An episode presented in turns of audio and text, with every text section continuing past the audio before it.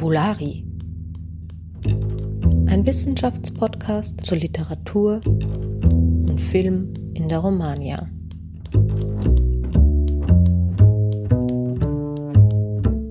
Hallo und herzlich willkommen diese Woche zu Fabulari, eurer Podcast zur romanischen Film- und Literaturforschung. Mein Name ist Margot Lashkar und heute interessieren wir uns für die AIDS-Literatur in Frankreich anhand des Beispiels von Hervé Guiberts Roman À l'ami qui ne m'a pas sauvé la vie. Hierzu habe ich Daniel Fliege eingeladen. Hallo Daniel, Hallo. danke, dass du dir heute Zeit für unser Gespräch genommen hast. Magst du dich erst mal kurz vorstellen? Ja, hallo und herzlich willkommen auch von meiner Seite. Ich freue mich ganz, äh, ganz deutlich ähm, über diese Einladung.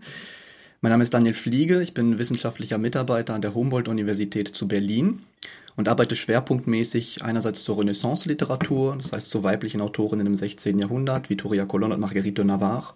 Und aktuell arbeite ich, wie Margot schon gesagt hat, über die AIDS-Literatur in Frankreich und der Frankophonie und darin besonders über den Zusammenhang zwischen Autopornografie und AIDS im französischen Roman.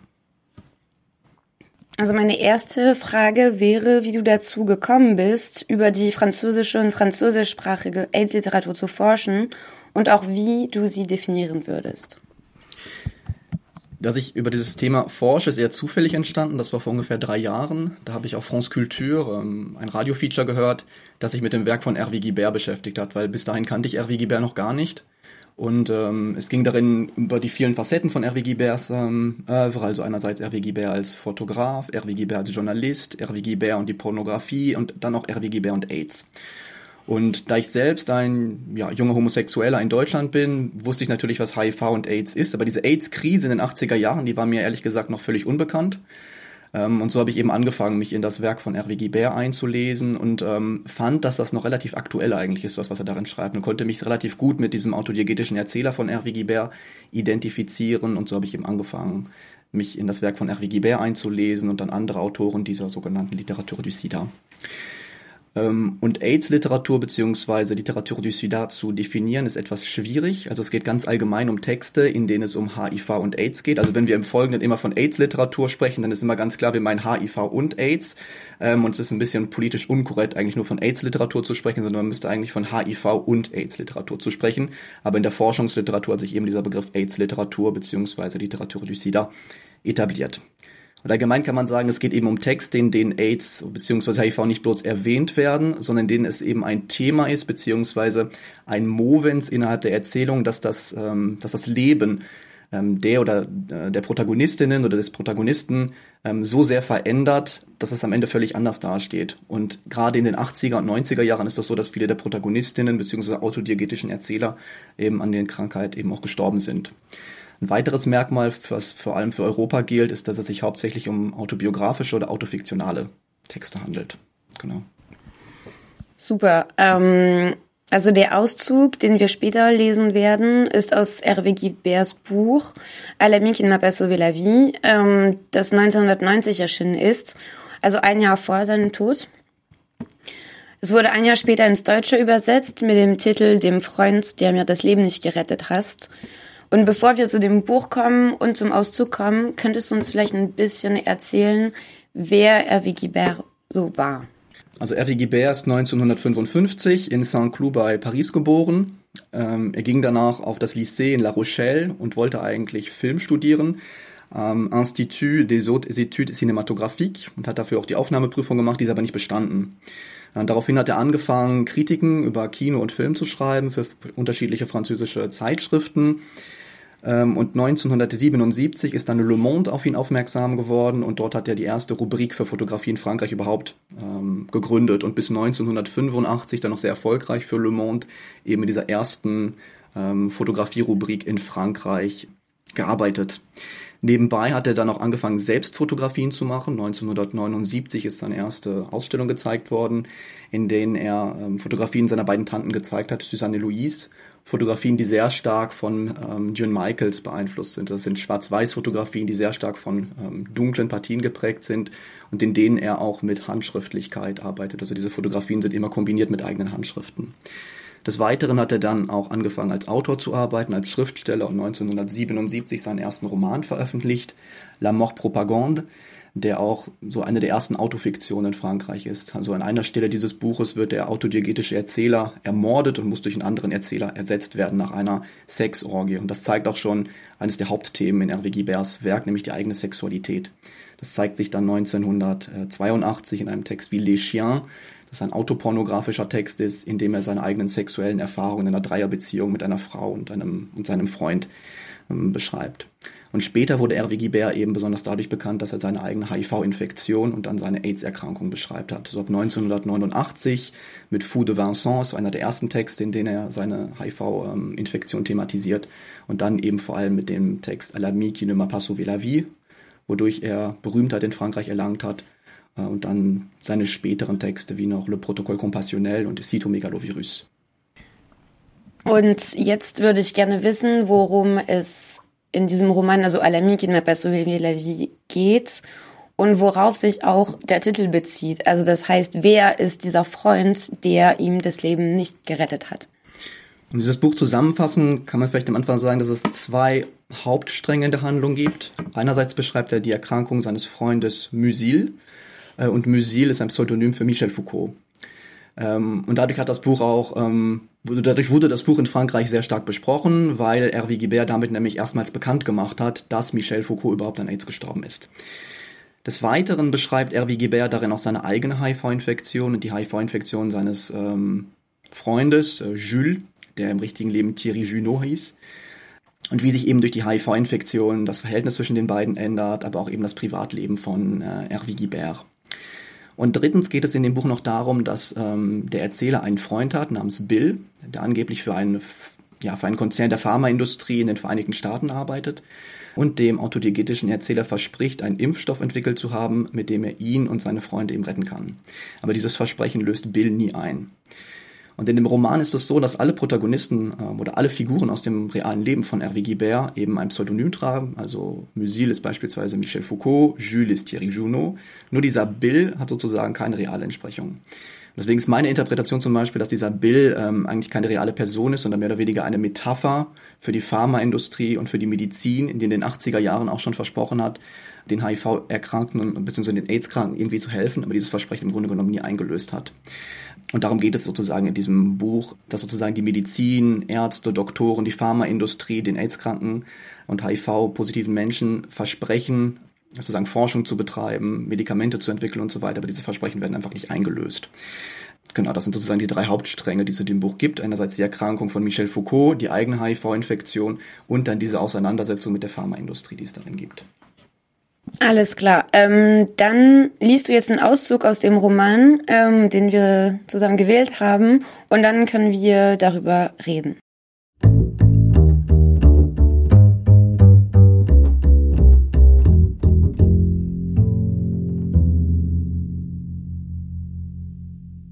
Il était devenu ardu, pour Jules et pour moi, de rebaiser ensemble. Bien entendu, il n'y avait plus rien à risquer qu'une recontamination réciproque, mais le virus se dressait entre nos corps comme un spectre qui le repoussait. Alors que j'avais toujours trouvé splendide et puissant le corps de Jules, au moment où il se déshabillait, je notais à part moi qu'il s'était décharné et qu'il n'était plus loin de me faire pitié. De l'autre côté, le virus, qui avait pris une consistance presque corporelle, en devenant une chose certifiée et non plus redoutée, avait durci chez Berthe, contre toute volonté, un processus de dégoût qui visait le corps de Jules. Et nous savions l'un et l'autre que Jules, de par sa constitution mentale, ne pouvait pas vivre et ne pourrait pas survivre sans attirance portée sur son corps. Un délaissement érotique provoqué par le virus, comme un de ses effets secondaires, serait pour lui, dans un premier temps, tout au moins, plus fatal que le virus lui-même, et le décharnerait moralement, plus gravement que physiquement. J'aurais attaqué cet étang et lui rapidement, mécaniquement, s'agenouilla devant moi, les mains imaginairement liées derrière le dos, pour frotter les lèvres contre ma braguette, me suppliant par ses gemissements et ses grognements que je lui imposais. Écrire cela aujourd'hui, si loin de lui, refait bander sexe, désactivé et inerte depuis des semaines. Cette ébauche de baise me semblait, sur l'heure d'une tristesse intolérable, j'avais l'impression que Jules et moi nous étions égarés entre nos vies et notre mort, et que le point qui nous situait ensemble dans cet intervalle d'ordinaire et par nécessité assez flou était devenu atrocement né, que nous faisions le point par cet enchaînement physique sur le tableau macabre de deux squelettes sodomites. Planté au fond de mon cul, dans la chair qui enrobait l'eau du bassin, je me fis jouir en me regardant dans les yeux. C'était un regard insoutenable, trop sublime, trop déchirant, à la fois éternel et menacé par l'éternité. Je bloquais mon sanglot dans ma gorge en le faisant passer pour un soupir de détente.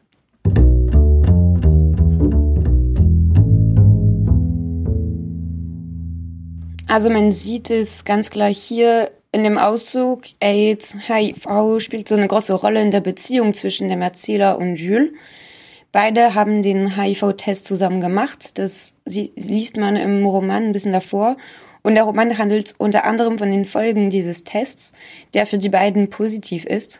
Und das ist also auch so ein bisschen, wie man Ende der 80er Jahre mit dem Virus lebt und wie es auch die Beziehungen zu den anderen ändern kann oder halt ändert. Und hier, also insbesondere in diesem Auszug, geht es um die Sexualität zwischen den beiden Männern. Und kannst du vielleicht uns ein bisschen erklären, inwiefern sich da was geändert hat? Also war, wie war die Sexualität zwischen dem Erzähler und Jules davor, also halt vor dem Test? Und wie ist es danach? Also was hat sich da inzwischen verändert? Genau, vielleicht muss man noch hinzufügen, dass es hier eigentlich um eine Dreierbeziehung geht zwischen Jules, Bert und dem Erzähler. Denn dieser Jules ist bisexuell und lebt eigentlich in einer Beziehung mit Bert, mit der er auch mehrere Kinder hat. Äh, weswegen Jules eben lange Zeit Angst hatte, ähm, eine Gewissheit über seine HIV-Infektion zu haben und sie lange davor gesträubt hat, ähm, einen HIV-Test zu machen. Und des Weiteren ist Jules eben mit, äh, mit dem Erzähler zusammen. Also wir haben hier sozusagen so eine Dreiecksbeziehung äh, eigentlich. Und vor sozusagen dieser Gewissheit der HIV-Infektion hatten die beiden sozusagen eine ganz normale Sexualität ähm, und haben die HIV-Infektion verdrängt. Sie haben zwar geahnt, dass sie sich mit HIV infiziert haben, sind aber eben nie zu diesem Test gegangen. Und dazu muss man auch noch wissen, dass es HIV-Test überhaupt erst ab 1985 gab. Und die beiden haben den Test, glaube ich, 1987 gemacht ähm, also relativ ja, rasch nach der Einführung dieser Tests überhaupt. Das ist auch nochmal ganz wichtig zu verstehen in dieser HIV-Pandemie überhaupt äh, in den 80er Jahren, dass man lange überhaupt gar nicht wusste, wie viele Menschen überhaupt davon betroffen waren, sondern dass es lange sozusagen ein Stadium der, der Ungewissheit gab. Und erst eben ab Mitte, Ende der 80er Jahre überhaupt erst klar wurde, wie viele Menschen sich damit infiziert haben. Und wie man jetzt in diesem Ausschnitt ähm, sieht, verändert sozusagen die HIV-Infektion ähm, der beiden die Sexualität insofern, als dass sie zwar miteinander noch Sex haben können, ähm, aber das Ganze funktioniert sozusagen nur noch nach einem festen Schema. Und das sieht man ganz schön an diesem Adverb, was sie benutzen, mécaniquement. Ja, j'ai réattaqué ses tétons et lui rapidement mécaniquement s'agenouilla devant moi. Also die beiden Körper werden ja mehr oder weniger als Maschinen dargestellt, die noch funktionieren zu diesem Zeitpunkt. Aber je weiter die Infektion fortschreitet, ähm, desto weniger funktionieren sozusagen diese Körper als Maschinen. Und was jetzt hier an diesem Textausschnitt auch noch ganz gut hervorkommt, ist sozusagen, dass AIDS nicht nur eine Krankheit ist, also nicht nur der Körper verändert sich, sondern auch die, die Wahrnehmung des Körpers, weil AIDS nämlich nicht nur eine sozusagen medizinisch und biologisch betrachtbare Krankheit ist, sondern auch eben ein Diskurs. Und das zeigt sich ganz schön an diesen beiden äh, Sätzen ganz am Ende des Ausschnittes. Ähm, Sur le tableau macabre de deux squelettes sodomites, plantés au fond de mon cul dans la chair qui enrobait l'eau du bassin. Also hier werden zwei Dinge miteinander vereint. Also einerseits sozusagen dieses sexuelle Moment der Erotik. Ähm, sie haben sozusagen miteinander Analverkehr, planté au fond de mon cul. Und andererseits stellt er die beiden aber eben auf einem makabren Gemälde, sur le tableau macabre, als zwei sodomitische Skelette dar. Und hier wird sozusagen ein Diskurs aus den 80er Jahren anzitiert, in der sozusagen Analverkehr zwischen Homosexuellen als eigentlich Ursache für die Verbreitung dieser AIDS-Pandemie ähm, dargestellt hat. Und das ist ganz schön zusammengefasst in einem Aufsatz von Leo Bersani aus dem Jahre 1987, Is the Rectum a Grave? Und ich denke, dass sozusagen dieser Diskurs ja eigentlich anzitiert wird. Ne?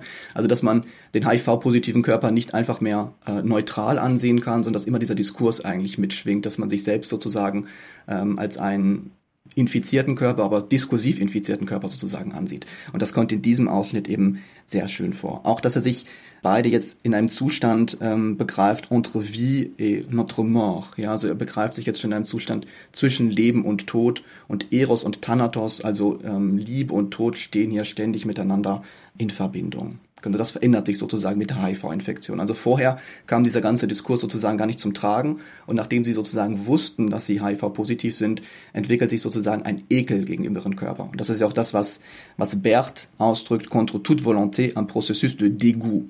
Also sie entwickelt sozusagen einen Ekel gegenüber dem Körper, den sie eigentlich liebt, obwohl sie es nicht möchte, aber dieser Ekel entwickelt sich eben aufgrund dieses dieses Virus und sorgt eben dafür, dass Jules nicht nur körperlich an der Infektion zugrunde geht, sondern auch moralisch, weil er sich eben sozusagen sexuell nicht mehr begehrt fühlt und dieses sexuelle Begehren war vorher eben ein ähm, essentieller Bestandteil seines Seins. Genau, das geht ja, also im ganzen Roman geht es ganz viel um Körper, also halt das eigene Körper des Erzählers, aber auch die anderen Körpern, unter anderem die Körpern, die äh, dann halt an HIV-Aids leiden, zum Beispiel Foucault. Und du hast ja vorher erwähnt, dass man, dass es halt das eher so ungefähr so der erste war, der gesagt hat, ja, Foucault ist halt an AIDS gestorben und davor gab es ja so ein bisschen so einen Mythos, dass er irgendwie so an Krebs gestorben wäre oder an irgendeiner Blutinfektion. Also da gab es so ein bisschen so mehrere Geschichten. Kannst du uns vielleicht auch kurz, weil es handelt sich ja um eine sehr große Figur Foucault, kannst du uns vielleicht kurz erzählen, wie er da so der den Tod von Foucault darstellt und was er dazu sagt und inwiefern es halt wirklich ein anderer Diskurs ist. Also etwas, was man noch nicht gewusst hatte oder nur diejenigen, die halt wirklich nah an Foucault waren, wussten das natürlich, aber die anderen halt nicht. Und wie wird das jetzt bei, bei ihm inszeniert in diesem Roman? Ja, also die HIV-Infektion von Foucault wird so dargestellt, dass auch Foucault selbst in dem Roman eigentlich nicht über seine Erkrankung spricht, ähm, beziehungsweise, glaube ich, selbst nicht wahrhaben will, dass es HIV-Aids ist. Ähm, und anders als heute, also heute kann man ja relativ offen darüber sprechen, dass man HIV-positiv ist oder dass, es, dass jemand, genau, AIDS hat und so weiter. Aber in den 80er Jahren war das noch völlig anders. Also in den 80er Jahren war diese Krankheit ein Tabu und war sehr stark eben mit Homosexualität verbunden und Homosexualität war in den 80er Jahren auch noch ein starkes Tabu. Und eben zu sagen, dass ein großer Philosoph wie Michel Foucault homosexuell und an AIDS erkrankt war, das war sozusagen unmöglich. Das war ein Tabu und das hat die Familie verboten. Und dieses langsame Sterben von Michel Foucault, das wird sozusagen in diesem Buch auch in allen Details gezeigt. Und das war eben das, was das Skandalon dieses Buches auch ausgelöst hat, ähm, dass man sozusagen gegen den Willen von Michel Foucault und seiner Familie hingegangen ist, hat sozusagen ein großes Geheimnis verraten und dann eben aber auch wirklich diese ganzen körperlichen Schwächen Foucaults gezeigt, die Foucault in seiner Selbstwahrnehmung oder Selbstdarstellung vielleicht gar nicht haben wollte. Genau, also dieser Tod oder dieses Sterben von Foucault, das wird als ein sehr langsamer Sterbeprozess dargestellt. Hervé Guibert beschreibt auch, wie er das Krankenhaus besucht hat, ähm, wie Michel Foucault ab einem bestimmten Zeitpunkt bestimmte Dinge nicht mehr tun konnte und wie aber wie auch das Krankenhaus sozusagen überfordert war mit dieser Situation. Also bei einem bestimmten Zeitpunkt durfte Hervé Guibert Michel Foucault auch nicht mehr besuchen, weil er eben kein Angehöriger war. Genau, und das beschreibt Hervé Guibert als einen sehr emotionalen Prozess, weil er mit ihm befreundet war. Ich kann mich auch an eine, an eine Textstelle erinnern, wo Guibert erzählt, dass Foucault versucht, sein letztes Buch so unbedingt zu Ende zu schreiben, aber da er halt ziemlich krank ist, schafft er das einfach nicht. Und ich fand es auch sehr, also sehr berührend, wie er das auch beschreibt, einfach wie einfach der, der, wie der Körper einfach alles über, also einfach alles übernimmt und dann das Gehirn funktioniert gar nicht mehr so, wie es vorher funktioniert hat. Und für einen Philosoph wie Michel Foucault ist es dann natürlich extrem tragisch. Und das fand ich auch sehr beeindruckend in dem Roman. Vielleicht noch eine Frage zum Auszug. Könnte man sagen, dass diese Textstelle für die AIDS-HIV-Literatur repräsentativ ist? Und wenn ja, inwiefern? Weil du hast uns schon ein bisschen so diese Merkmale gegeben am Anfang mit dieser Definition. Ähm, inwiefern gehört das jetzt dazu oder auch nicht und warum? Mhm. Also diese Textstelle ist absolut repräsentativ für so eine erste Generation der AIDS-Literatur, die in so den 80ern und den 90er Jahren entstanden ist, als AIDS noch als eine wirkliche Krise wahrgenommen wurde, als etwas existenziell bedrohliches. Ähm, und das sieht man ja auch ganz schön in diesem Textausschnitt. Also hier geht es vor allem darum, dass man, ähm, also dass der Erzähler und sein Freund Angst vor dieser Erkrankung haben, dass sie die Gewissheit haben, dass sie bald sterben werden und dass AIDS wirklich als eine Krise wahrgenommen wird. Und dass man ständig diesen Zusammenhang zwischen Eros und Thanatos hat. Ja, also es gibt eine schöne Definition von Susan Sontag in einem Aufsatz ähm, aus den 60er Jahren, wo sie ähm, Pornografie definiert als etwas, ähm, in dem Eros und Thanatos immer zusammenspielen. Und das spiegelt sich in diesen Texten über AIDS eben auch immer wieder. Und eben auf einer ganz anderen Ebene, weil AIDS eben damals noch eine Krankheit war, an der man auf jeden Fall gestorben ist. Ne? Und vielleicht sogar in relativ schnell in wenigen Wochen oder Monaten. Ähm, das Ganze ändert sich dann aber ab dem Zeitpunkt, wo es die Tritherapie gibt, also ab 1996, wo AIDS beziehungsweise die HIV-Infektion wird zu etwas Normalem. Ja, also es, es ist kein, kein Krisenzustand mehr, so ab den Werken von Guillaume Dustan, Dans ma chambre, sondern es gibt ganz, plötzlich ganz viele HIV-positive Menschen, die das sozusagen nicht mehr als existenzielle Krise ähm, wahrnehmen möchten, sondern als etwas begreifen möchten, was zu ihnen gehört. Also da ändert sich dann ab Ende der 90er Jahre etwas in dem Diskurs. Genau, also man kann sagen, irgendwie, das ist sozusagen repräsentativ für so eine erste Generation der AIDS-Literatur, AIDS als eine Krise, als etwas Bedrohliches ähm, und was sich dann später ab den 1990er Jahren, ab 1996 ähm, stark verändert. Also ich habe noch eine letzte Frage und es knüpft sich äh, sehr gut an, weil also Hervé Guibert ist einer der bekanntesten AutorInnen der AIDS-Literatur in Frankreich. Und welche AutorInnen und Werke sind deiner Meinung nach noch wichtig zu nennen? Und auch welcher Platz hat denn Guibert in dieser Konstellation von AutorInnen dieser Literatur bis, also bis heute vielleicht? Ja, also es gibt einen zweiten wichtigen Autor, der auch einen großen Skandal in Frankreich ausgelöst hat zu dieser Zeit. Das ist Cyril Collard mit Les Nuits Fauves von 1989, der auch 1992 verfilmt wurde, mit Cyril Collard in der Hauptrolle. In diesem Werk geht es darum, dass ähm, der, der autodiegetische Erzähler, der Protagonist, ein Verhältnis mit einer Minderjährigen eingeht und ähm, dieser Minderjährigen nicht erzählt, dass er HIV-positiv ist, sondern das kommt sozusagen ganz erst am Ende dieser Narration raus. Und das hat sozusagen einen großen Skandal in Frankreich ausgelöst, wie es denn sein kann, dass jemand, der HIV-positiv ist, ungeschlecht, ungeschützten Geschlechtsverkehr mit einer Minderjährigen hat und ihr nicht davon erzählt. Also das ist so ein Text, der damals die AIDS-Literatur geprägt hat.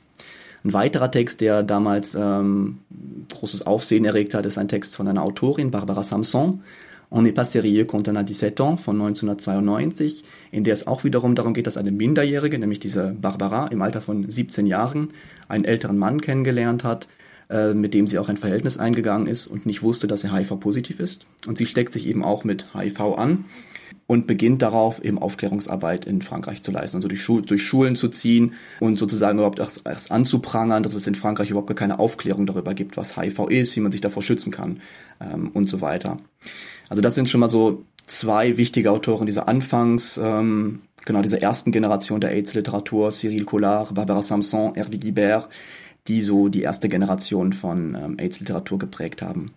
Und als es dann ab 1996 die Tritherapie gibt, da ändert sich das sehr stark mit Autoren wie Guillaume Dustan und Eric Remes, ähm, die sehr viel mehr ähm, versuchen, HIV-Positivität als eine Normalität darzustellen. Ja, also AIDS ist dann nichts oder HIV ist nichts mehr, an dem man sterben muss, sondern man kann damit leben und man kann dann auch wieder ähm, seine Sexualität sehr stark ausleben.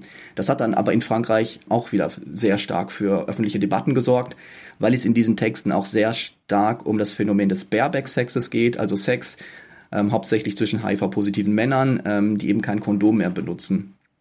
Und gerade bei Eric Remes geht es aber auch darum, dass HIV-positive Menschen absichtlich versuchen, nicht ähm, HIV-positive Menschen zu infizieren. Und das hat natürlich in den Medien große Debatten ausgelöst, wie es denn sein kann, dass ein Autor so unverantwortlich irgendwie ist ähm, und versucht, andere Menschen ähm, mit HIV anzustecken. Und dabei wurde natürlich nicht bedacht, dass das literarische Texte sind. Also dass das, was in einem Text geschildert wird, nicht ähm, sozusagen die Realität des Autors darstellt, sondern dass man damit versucht zu provozieren.